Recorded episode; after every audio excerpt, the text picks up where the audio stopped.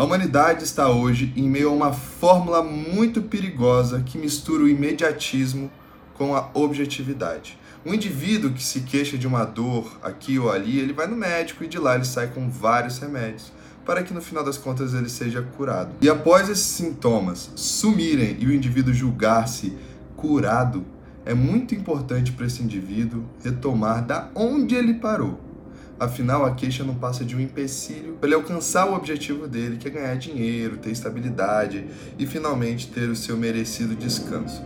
É muito comum a gente escutar de amigos, conhecidos e até clientes ligados demais ao trabalho, que eles só começaram a vida a partir de tal idade e que nesse momento eles só estão vivendo para trabalhar para ganhar a vida. E esse ganhar a vida está repleto de expectativas. Poder, felicidade, amor. Essas expectativas são alimentadas por anos até que o indivíduo perceba que a felicidade, a estabilidade, o poder e outras ilusões não são como ele esperava que fossem. Como diria Heráclito, a única coisa que não muda é a imutabilidade.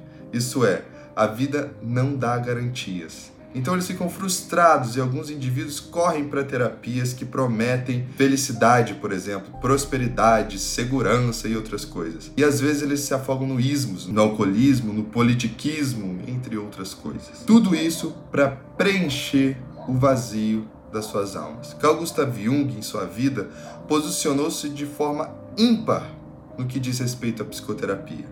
Para ele, o real objetivo da terapia não é levar o cliente para a felicidade ou eliminar suas dores como um remédio elimina uma dor de cabeça, mas fazer o indivíduo ter uma prontidão e paciência diante do sofrimento para atravessá-lo.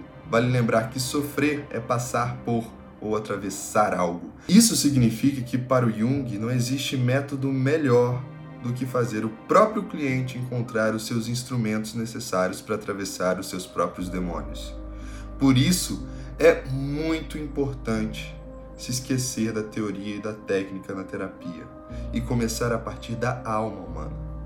Não se pode esquecer de Heracles, que era Alcides no começo, que possuía sempre uma clava feita por ele mesmo e que essa clava ajudou ele a enfrentar os mais diversos monstros e desafios na sua jornada no seu mito.